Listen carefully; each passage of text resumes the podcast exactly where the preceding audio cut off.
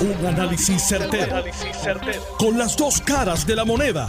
Donde los que saben no tienen miedo a venir. tienen miedo a venir. Esto es el podcast de Análisis 630 con Enrique Quique Cruz. A las 5 de la tarde, mis queridas amigas, amigos, hay más de 75 mil clientes 75 mil clientes sin luz. La temperatura en el área metro, 75 grados, nublado, con lluvia y...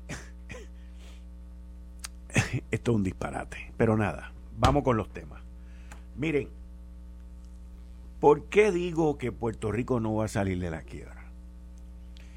¿Por qué digo que el gobierno de Puerto Rico no va a mejorar?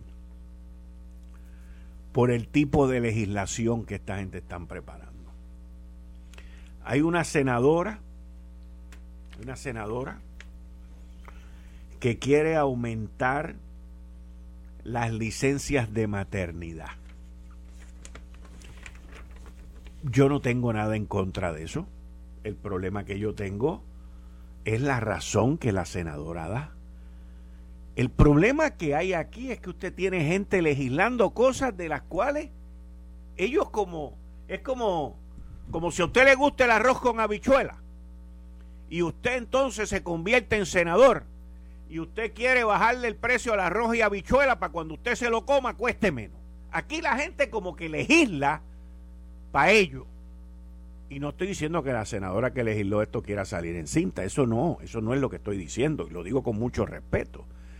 Pero es que aquí como que legislan como si estuvieran en, una tienda comprando cosas que les gustan. A eso es a lo que me refiero. El proyecto del Senado 303, que busca aumentar la licencia de maternidad. Entonces, escuche cómo dicen, a la mujer obrera.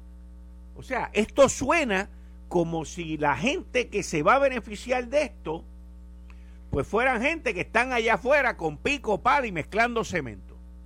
Ya no es la mujer trabajadora, ya no es la madre, ahora es la mujer obrera. Y entonces lo quieren subir de tres meses a cuatro meses. ¿Y qué pasa? ¿Qué pasa con esto? Miren lo que dice la senadora. A pesar del aumento de mujeres en la fuerza laboral, yo no sé qué cifra tiene ella de esto, porque en Puerto Rico, y ese es mi punto sobre este tema, ahora mismo lo que hay es un disloque laboral. No hay ni hombres ni mujeres. Hacen falta hombres, mujeres de cualquier género que salgan a trabajar. No hay suficientes empleados. Y esta senadora, en medio de la crisis mundial que hay de gente no trabajando, quiere darle un mes más libre. ¿eh? En este momento, en este momento. Ella dice lo siguiente. A pesar del aumento de mujeres en la fuerza laboral, y recalco, no sé de dónde saca el dato, todavía existen brechas económicas administrativas en contra de la mujer. La licencia de maternidad no tan solo beneficia a la madre y a la persona recién nacida, pero esto da una oportunidad a que haya una empleada, escuche esto, aquí es donde viene, aquí es donde botan la bola allá en Júpiter. Esto va a dar, un, mes más le va a dar a esa madre que sea, que cuando regrese a trabajar sea una empleada descansada física y emocionalmente. Cuatro meses de licencia de maternidad, más las otras licencias, dijo Rivera Chats. Así que sería potencialmente real que una madre obrera municipal estuviera cinco meses sin ir a trabajar cobrando su sueldo. Esto no tiene que ver con el sueldo, esto no tiene que ver con la baja en productividad. Es que la senadora está diciendo que el número de mujeres empleadas ha subido cuando el número de todos los empleados ha bajado, cuando los restaurantes, las hospederías están ofreciendo villas y castillas y la gente no quiere ir a trabajar. Pero en adición a eso, ella quiere darle un mes más para que la madre descanse y vaya a, regrese al trabajo mejor, más descansada física y emocionalmente. Miren, yo yo no he sido madre. Pero he tenido y tengo todavía, uff, por poco se me va esa, pero tengo esposa que fue madre de cuatro muchachos, de cuatro varones. Y mi madre, que en paz descanse, fue mi madre de mí. Y yo le tengo que decir a usted algo, por lo que vi en mi casa con mi esposa y mis cuatro hijos, no por mi mamá porque nunca lo vi, pero le tengo que decir que le pueden dar a una madre un año completo y esa madre nunca va a regresar al trabajo descansada ni física ni emocionalmente. Porque una madre nunca descansa después que nace ese bebé. Yo no tengo problema con aquellos que los bebés tengan problemas de salud. Le pueden dar todo lo que quieran. Pero vamos a hacer las cosas bien. Vamos a justificarlas correctamente y vamos a exponerlas ante el ambiente laboral que tenemos en Puerto Rico. Entonces por ahí sale otra y dice, creo que ya estamos yendo demasiado lejos. Pues entonces daremos una licencia de maternidad. Bueno, no, eso fue lo que dijo. Eh, después viene y sale una senadora y dice que nunca se puede decir que estamos llegando a extremos cuando se trata de protección de derechos. ¿De qué derecho estamos hablando? ¿De qué derecho estamos hablando? Sobre todo para las mujeres que todavía seguimos siendo discriminadas en el empleo. Pero ¿en qué quedamos? O somos iguales o no somos iguales. O sea, darle más tiempo libre es discrimen, darle menos tiempo libre es discrimen. O sea, ¿en qué mundo yo, yo estas cosas, en, en situaciones normales, donde el campo laboral en Puerto Rico está bollante, donde hay escasez de empleo y donde hay una economía moviéndose y un gobierno echando para adelante, yo no tengo problema con estas cosas. Porque hay demanda, pero aquí hay escasez de gente. Estas son cosas que uno dice, ¿de dónde se sacan esto? ¿De dónde se sacan esto? Ahora no son madres, ahora son mujeres obreras. O sea, se inventan unos términos que ya la Real Academia Española va a tener que cerrar, claudicar y hacer unos diccionarios nuevos, porque entre el micromachismo, el feminicidio, el machomicidio y todas las vainas esas con que se han inventado para crear un odio hacia el hombre, pues uno, uno como que se siente chiquito. Honestamente se los digo, uno como que se siente chiquito. Cuando se supone que haya respeto, que el género no sea la razón de faltarle respeto a nadie, porque somos lo suficientemente maduros, educados, sensitivos y seres humanos para respetarnos, pero le meten el nombre por aquí, le meten el disclaimer por allá, le meten la perspectiva, le meten el dedo en el ojo a uno, le meten la palabra discrimen. Si no me das un mes más, estás discriminando en contra mía. ¿Hacia dónde va esto en un mercado laboral? que no existe. No existe. No hay gente para trabajar. Y aquí lo que están pensando es en dar más tiempo libre. Va. Tremendo, tremendo. ¿Quién va a pagar eso? Entre eso, el salario mínimo que acaban de legislar. Por ahí vienen aumentos también en el mono de Navidad. Mire, no hay manera que esta isla eche para adelante. Porque esta gente que están legislando nunca han corrido ni un carrito de piragua. Y si le da un carrito de piragua, se van a Torrey, en la esquina donde más sol hace, ponen la piragua a cinco pesos para poder ir a trabajar solamente cuatro horas y tener cuatro meses de maternidad. No, es que así nadie va a ganar. Así nadie va a ganar. Sin contar que se les derrite el hielo antes de vender la primera piragua. Entonces, ¿cómo tú puedes esperar que la isla progrese. Le voy a dar el ejemplo, otro ejemplo más. A viva voz en la Cámara aprueban proyectos que incrementa el salario base de los maestros a 2.700 dólares mensuales. Ahí tiene otro ejemplo. Yo no estoy de acuerdo con los 2.700 pesos mensuales para los maestros. Para mí, los maestros deben de tener un salario base. Los que estén educados, los que sean bilingües y los que tengan su educación y sus licencias al día deben estar mínimo entre 36 y 40 mil pesos, no 2.700. El problema que yo tengo es que en los 2.700 se me van a colar un montón que no se los deben de ganar. ¿Y cuál es el problema? Ah, esto le conviene a las uniones para eso es que están legislando, para eso es que está legislando esta Cámara y este Senado, para las uniones y para los sindicatos, no es para más nada. Las uniones y los sindicatos que le financian sus campañas son los que salen ganando con estas cuotas. ¿Por qué? Porque si usted es un empleado unionado y agarra una maternidad de un mes más, ese empleado hay que sustituirlo con alguien que va a ser unionado y va a pagar cuota también. Y ese es el problema. Aquí la legislatura está entregada al dinero de las uniones. Más nada, esa es la que hay. Y las cuotas son las que mandan la legislación que se está llevando a cabo en esta isla. No es más nada. Ah, y si usted se atreve a criticar y si se atreve a decir algo, te declaro un paro de 72 horas y se acabó. Así estamos viviendo en esta isla. Y así es como se está batiendo el cobre aquí.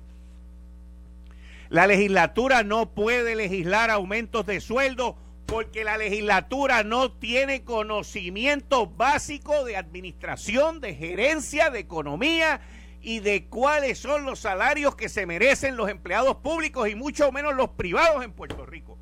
No puede, eso es un disparate. Lo dije con el salario mínimo, lo digo ahora con el salario de los maestros que se merecen mucho más y lo digo con cualquier término de salario porque la legislatura no está legislando por el bien de los trabajadores, está legislando por el bien de las uniones. A cambio de que le paguen las campañitas en el 2024. Y a cambio y remuneración porque se las pagaron en el 2020. No hay más nada con esto, señores. No hay más nada con esto. Yo no sé cómo va a terminar esto. Pero le tengo que decir, y le mando un saludo, sí, porque yo sé que me está, senadora, yo sé que me está escuchando, el otro me está escuchando, a todos los que legislan este chorro de disparate, porque estos son disparates legislativos. Yo invito a que vengan aquí y defiendan sus piezas legislativas de aumento de sueldo. Los invito y las invito en, el en la armonía y en el carácter de respeto que siempre se lleva en este programa. Los invito, vengan aquí y expongan sus puntos. Ustedes saben a quién llamar. Y el que más o el que menos tiene mi teléfono celular. Convénzanme. Yo no muerdo, yo no como gente, yo no le falto el respeto a nadie, pero me preparo. Así que si usted viene, prepárese. Eso de los maestros, disparate lo de la licencia de maternidad en el ambiente laboral que estamos viviendo en Puerto Rico y en los Estados Unidos, mega disparate. Y por ahí sucesivamente. La Junta de Supervisión Fiscal, que es a quien le echan la culpa de todo lo malo, no debería de cargar con este muerto tampoco. Porque eso va a tener un impacto sobre el gobierno y los planes fiscales. Si usted me dijera a mí un bono, un bono, qué sé yo, de 300, 500 pesos, no sé, por tener más muchachos, por tener más hijos, eso hace más sentido, fíjese, porque estamos en, una situación de baja natalidad. si lo que usted también quiere entonces es incentivar la natalidad, el dando tiempo libre no es el tiempo, no es la manera. Yo trabajé por un tiempo en México. Esta historia yo la he hecho aquí en varias ocasiones. Y cuando yo llegué a México, el país, en la empresa que yo fui a, trabajar, estaba perdiendo 3 millones de dólares al año. Y llevaba ya 5 años perdiendo 3 millones de dólares al año. Por lo tanto, había que hacer una serie de ajustes. Y yo llegué a hacer esos ajustes. Y cuando lo, lo primero que yo pregunto es, ¿cuántos días de fiesta hay aquí? Pues, señor Cruz, tenemos 24 días de fiesta. Y yo, ¿cómo? 24 días de fiesta. Sí, tenemos 24 días de fiesta. Y yo, ah, rayo. Eso hay que picarlo. ¿A cuánto? Yo no sé. Yo no sé a cuánto. Yo no sé el número. Pero 24 días de fiesta es demasiado. Y allí había una, una bonificación también de, de, estoy hablando de 1994, de paternidad. Cinco días libres de paternidad. Yo, pero ¿qué es esto? Si se supone que tú como papá, si tu hijo nace saludable o tu hija sale, nace saludable, tú lo que quieras es trabajar más. Te puedes coger dos o tres días de vacaciones para que lleve a tu esposa, pero ahora tú tienes que trabajar más, ahora tú tienes que meter más caña para darle comida, comprar pampa y la leche y todo lo que hay que comprar para ese bebé, para echarlo para adelante. Tu deseo de trabajar debe ser el doble. No, pues vamos a darle cinco días de paternidad. Ah, también le vamos a dar cinco días de paternidad. Pues yo eliminé los cinco días de paternidad y lo dejé en dos. Y cuando reduzco los días de, fiesta, los días feriados, llego a, tumbar 10 días y me quedo con 13 días. Yo quería llegar a 12, yo quería llevarlo a la mitad. Perdón, llego a 14 días, yo quería bajar uno más. Y los últimos dos que no podía tocar por cuestiones del gobierno eran el día del cumpleaños del empleado, que también era un día feriado pago, y el día de la Virgen de la Guadalupe. Imagínese yo en México tener que decidir que voy a recortar uno de los dos. Pues que yo dije, yo no voy a tocar el día de la Virgen de la Guadalupe porque esta gente me van a coger y me van a linchar. Pues cogí y les quité el día del cumpleaños. ¡Ay, bendito! hasta Montezuma me bajó de la pirámide, me vino a buscar para sacrificarme allá arriba porque le había quitado el día de cumpleaños y ellos preferían que le quitara el día de la Virgen de la Guadalupe. Es que uno no entiende la gente. Pero la realidad del mercado laboral, del sistema en que vivimos en Puerto Rico y en los Estados Unidos, es un sistema capitalista. Es un sistema donde usted trabaja, usted echa para adelante y usted vence y usted triunfa. Y todos queremos triunfar para darle una mejor vida, una mejor educación a nuestros hijos y a nuestra familia. Uno, yo no trabajo para mí, bueno, uno se disfruta de aquí, par de cositas, esto y lo otro. Pero la gran mayoría de lo que yo he hecho lo he gastado en educación, lo he gastado en echar a mi familia hacia adelante. Y para eso es que uno trabaja, para eso es que uno lucha. Por lo menos en mi mente es así. Yo no soy persona de carros caros ni nada de ese tipo de cosas porque entiendo que eso no. A mí un carro con cuatro gomas que no me deje a pie me resuelve. Y a mí usted nunca me va a ver en alemanes ni en nada de esas vainas porque yo entiendo que eso es. Ah, me gusta viajar, me gusta darme un buen vino, pero lo demás es para que los tipos echen para adelante y lo hagan mejor que uno. Pero quedándome en mi casa no es. En mi casa yo no produzco. Y nunca he producido y nunca produciré. Y yo entiendo el rol de la madre. Es importantísimo. Y estoy de acuerdo en un principio con un mes.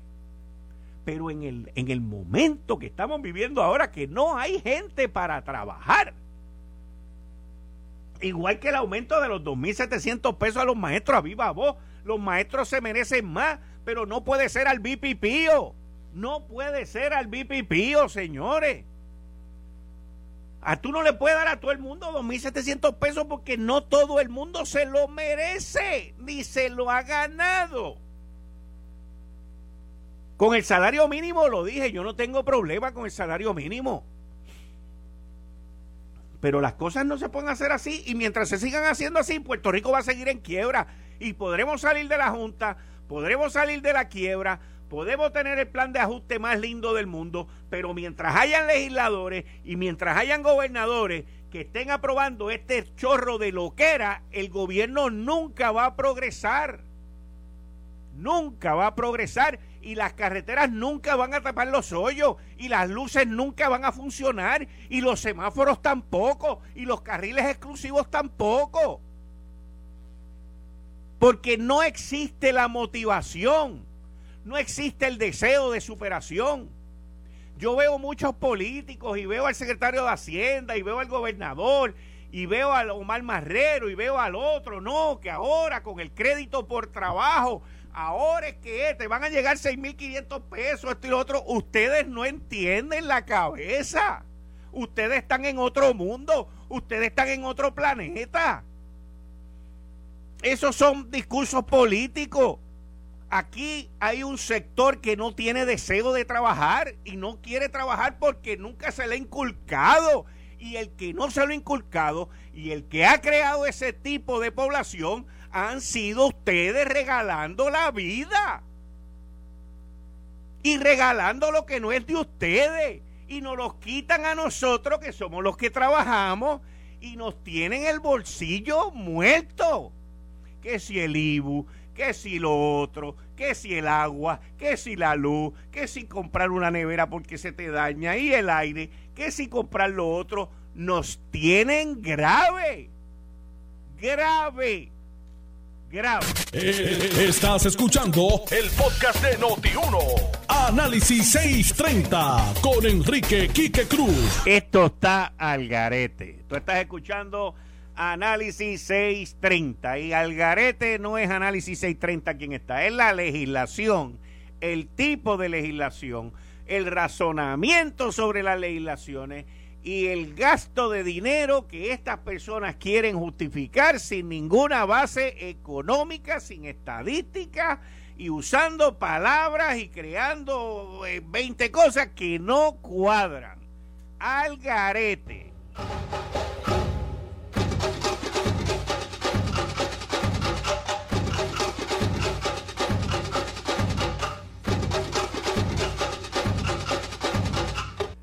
Le digo a la senadora que entienda bien algo claro.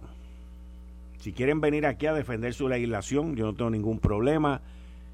Lamentablemente, senadora, no es la primera vez que critico una legislación o una acción suya. Yo no la conozco usted, no tiene nada que ver jamás, ni con ideología, ni con personalismo, ni con nada. Es simple y sencillamente que hay que legislar con seriedad, conciencia y sobre todo responsabilidad. Responsabilidad hacia esas madres y hacia el mercado laboral que estamos viviendo aquí. En ese orden, by the way, en ese orden, en ese orden. Dándole la bienvenida al licenciado John Mott como todos los martes aquí en Análisis 630. Buenas tardes, licenciado. Bienvenido a Análisis 630. Buenas tardes, ¿cómo tú estás? Yo bien, gracias. Me alegro. Cuéntame, ¿de qué hablamos? SSI. Ok. Eh, Social Supplemental Security. El brief de los de los recurridos, que es este Baello, se radicó eh, no surprises there. ahora hay que ver cuándo se va a tener el argumento oral, porque todavía no está en calendario. Ok. Acuérdate que el gobierno de los Estados Unidos solicitó que sea una determinación sin argumento oral, sin nada, este, igual que se hizo en Harry versus Rosario y en, ¿cómo se llama el otro? Este, Califano, 78 y 1980. Eh, ellos quieren que eso sea así para no entrar en mucho detalle.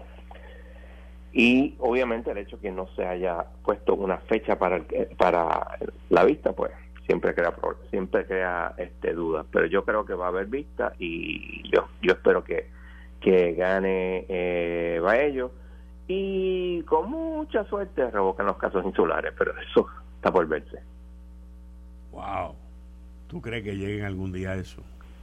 Digo, la esperanza vivimos todos. ¿Tú crees que algún día llegue? Exacto.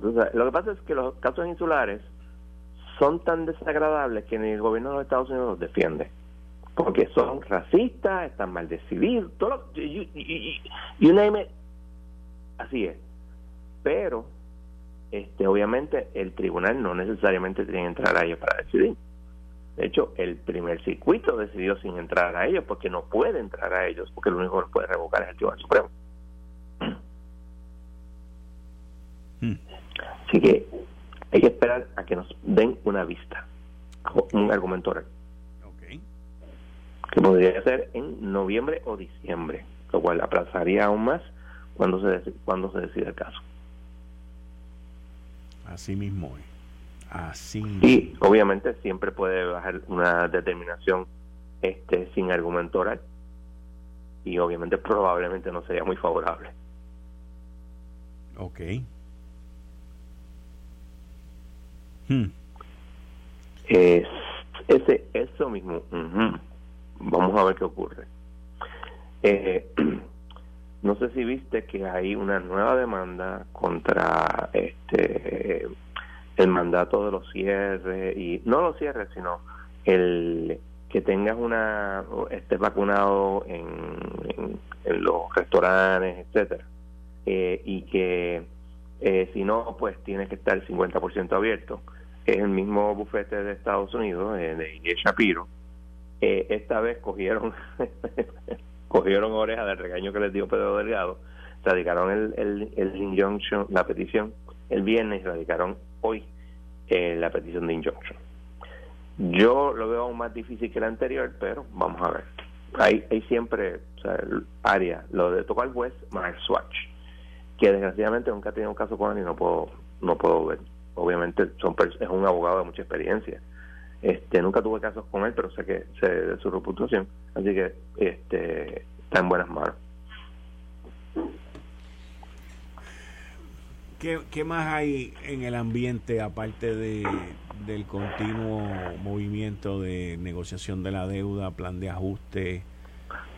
Eh, aparte del continuo, pues plan de ajuste, del continuo, la continua negociación con los bonistas para el plan de ajuste. Aquí, ah, bueno, aquí este, hay una cosa interesante. dime, dime, dime tú. Que este el eh, representante Luis Raúl, este eh, del área de los mitas, eh, le mandó una carta y eres popular. Acuérdate que Tatito Hernández, con mucha eh, entiendo yo, inteligencia. Le dijo a la Junta esencialmente, mira, nosotros nos vamos a sentar a negociar y digamos, un acuerdo. Pues está cuestionando eso, cuando eh, Hernández le contesta, mira, que es una reunión, no es que nos sentamos a negociar.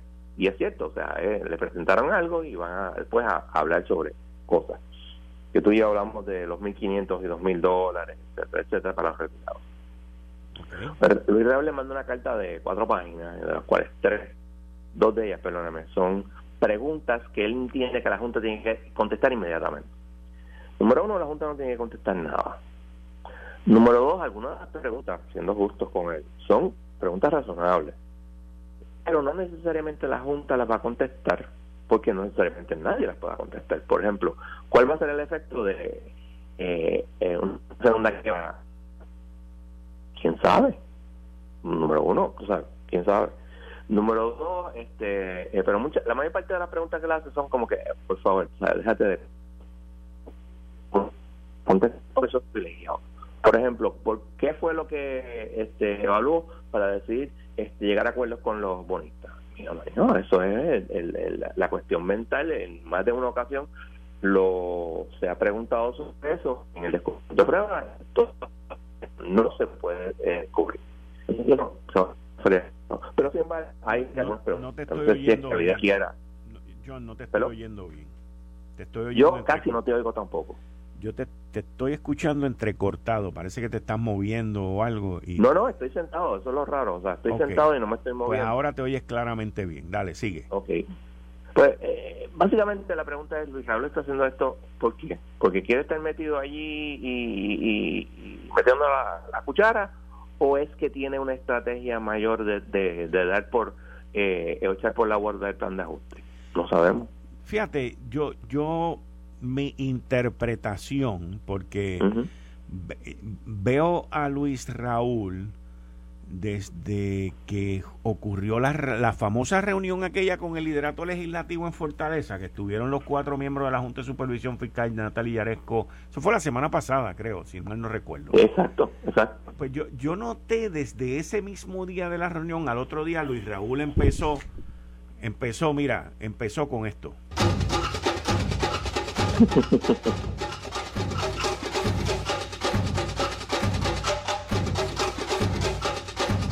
empezó, mira, así afinadito y pam, pam, pam. ¿Por qué? Porque él lo que estaba pidiendo hace una semana es inclusión. Inclusión, lo primero que él reclama es que él quiere saber qué fue lo que se discutió allí.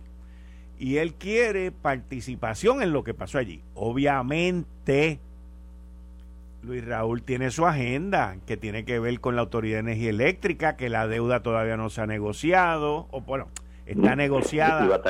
E, exacto, está negociada, pero está el, o sea, está todo ese meollo ahí, está Luma también. Y él pues tiene su, su agenda, como todo legislador tiene su agenda. Y él ha cogido esa carrerita y esa bandera y lo ha puesto donde lo ha puesto. Entonces, él, él se siente, por lo menos esta es mi interpretación y mi análisis, él se siente que tanto a él como a otros legisladores de mayoría, pues no los han incluido en las conversaciones, en las reuniones, en esto y en todas esas cosas, lo cual es normal, porque tú no puedes meterte allí con 40 personas, ¿ves? Hacer preguntas. Aquello fue una primera reunión. Y como dijo David Skill, el presidente de la Junta cuando vino aquí, dijo, esto es una de muchas, ya teníamos que entrar en esta etapa. Y comenzaron. Y entonces, entiendo yo, vuelvo y te repito mi interpretación, que al pasar cuatro o cinco días y el tipo está allí, mira, en la escalinata del Capitolio, mira.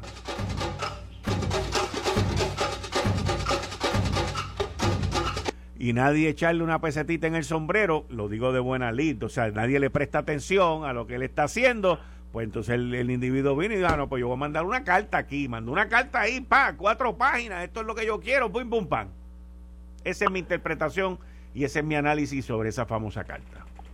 La pregunta es, en realidad, ¿cuál es la, qué es lo que él quiere? ¿Él quiere estar participando o él quiere poner un paro y tener este tipo de negociación y llegar a unos acuerdos? Porque él tiene esta mente, mente y muchos de ellos lo tienen, de que ellos pueden detener el plan de ajuste, lo cual es incorrecto. Ya la Junta la ha puesto, y yo lo leí, en el plan de ajuste, en las mociones que radicaron. La ruta para ellos hacer lo que ellos entienden sin la legislatura. ¿Ok? ¿Que eso tiene sus problemas? Ciertamente, pero si la legislatura se tranca, pues entonces ese problema. Tatito, que no es ningún bobo, se dio cuenta, dijo, espérate, vamos a ver si yo puedo conseguir un mejor deal para ciertas personas, salí yo brillando y se acabó. Pero si lo, tú lo que quieres en realidad es evitar que se lleve a cabo, pues entonces tienes un problema. Fíjate, yo, yo creo que en mi, vuelvo y te repito, mi opinión, no es que yo haya visto ni me hayan dicho nada. Yo creo que lo de las pensiones lo van a resolver. Probablemente. Porque Tatito puso un número. Tatito dijo, si llegan a dos mil pesos, yo no tengo problema. Exacto. Ahora, ahora, ahora, él podría tener problemas con miembros de su delegación que ellos digan, pues no, yo quiero que sea 2.500. Ah, estamos fritos, papá. O, o, se paren patata digan, no, ningún corte.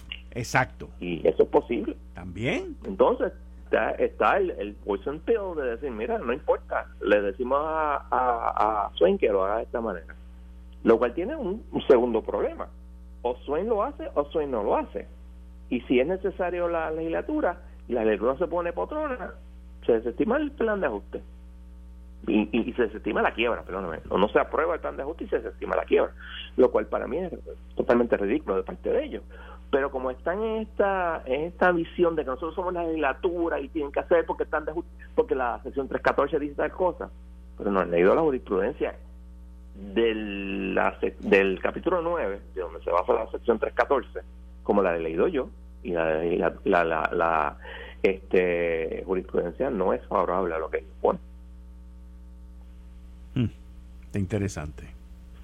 El problema eh, es que a veces los que los, eh, ¿cómo se dice?, les dan consejos, uno, tienen una agenda, y dos, muchas veces no se leen más allá de lo que te estoy diciendo. Porque yo he tenido reuniones con, con ayudantes legislativos que literalmente no saben que existe el derecho federal.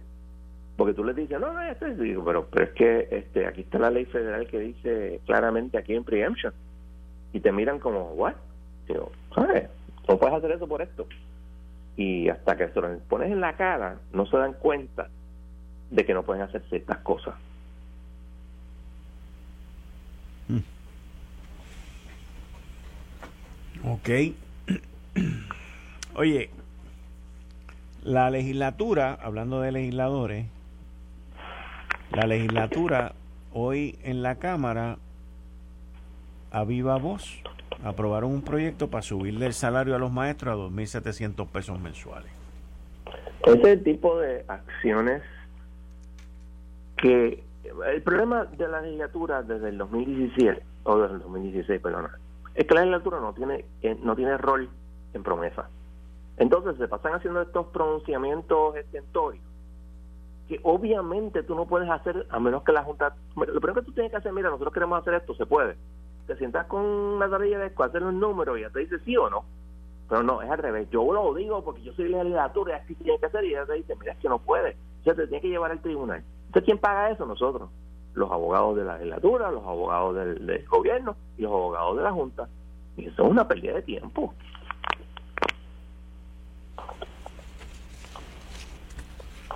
ellos van allí, legislan esto, lo aprueban a viva voz. También, digo, hay que ser justo con que el salario base de un maestro es 1.750 pesos, que es una miseria.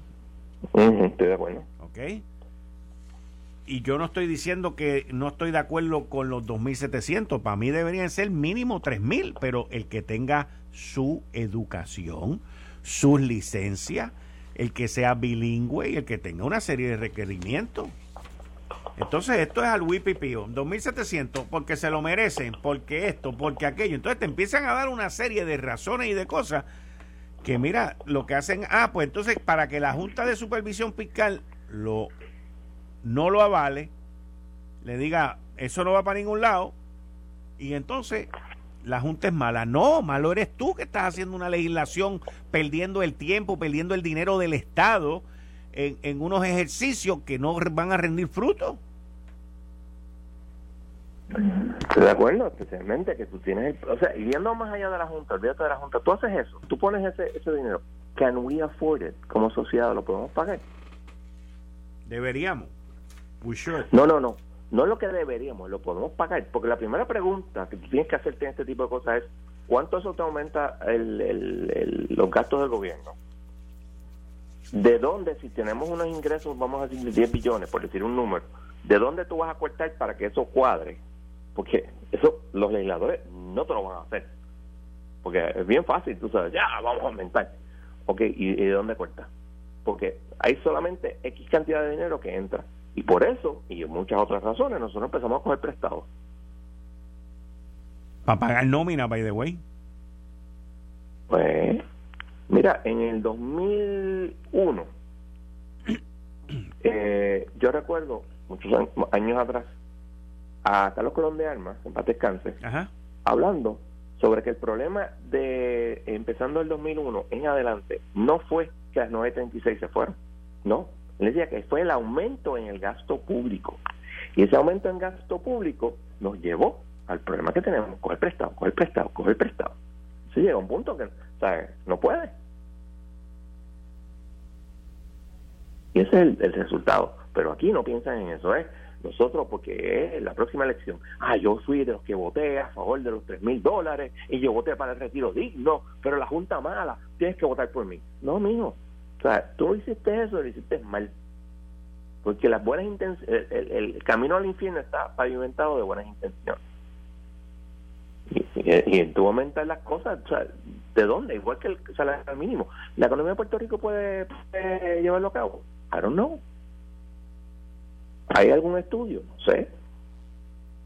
Debe ser 15 dólares. Porque bajo esa teoría de que mientras más mejor, en 100 dólares nos, nos pero aquí no, no, no piensan en esas cosas.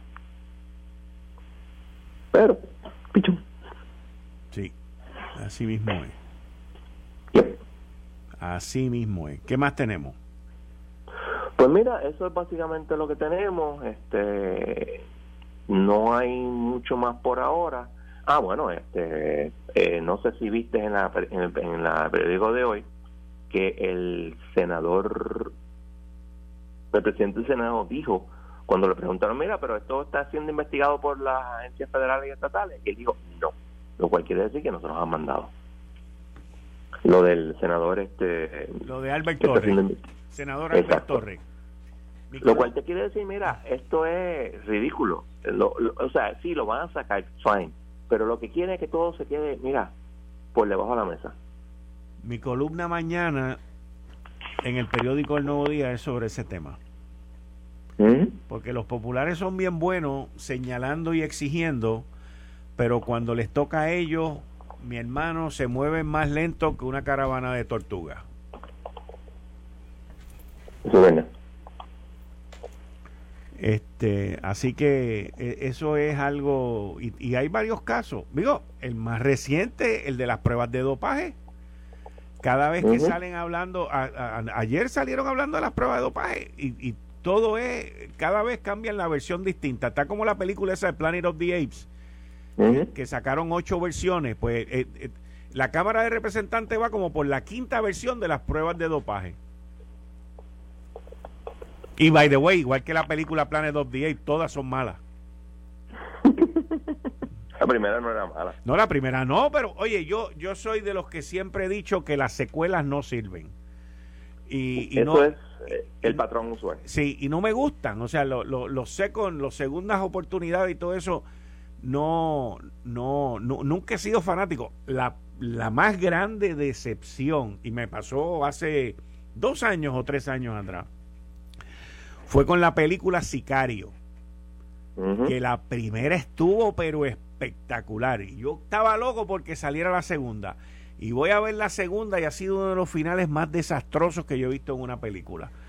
Eh, primero porque no me gusta que me dejen así en el aire a pensar qué es lo que va a pasar en la próxima.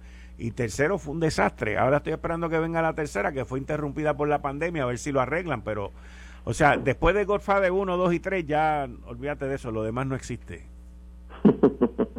y gracias a Dios que no hicieron Gladiator Part 2, porque el tipo ya estaba muerto en la primera, pero se, inventan una de cuando era niño y es peor. Eso, ¿verdad? O el prequel de cuando llega. Sí, porque esa es la moda ahora. Eso, eso empezó con Star Wars. Este, Vamos a llevarlo a la niñez. Imagínate. Pero hay que hacer chavo. Sí, definitivamente. Y más ahora. Bueno, licenciado, muchas gracias. Volvemos y hablamos en la semana si surge algo, si no, el martes próximo a las 5 y 30. No hay problema. Bien, gracias. Esto fue el, podcast de Notiuno. Análisis 630 con Enrique Quique Cruz. Dale play a tu podcast favorito a través de Apple Podcasts, Spotify, Google Podcasts, Stitcher y notiuno.com.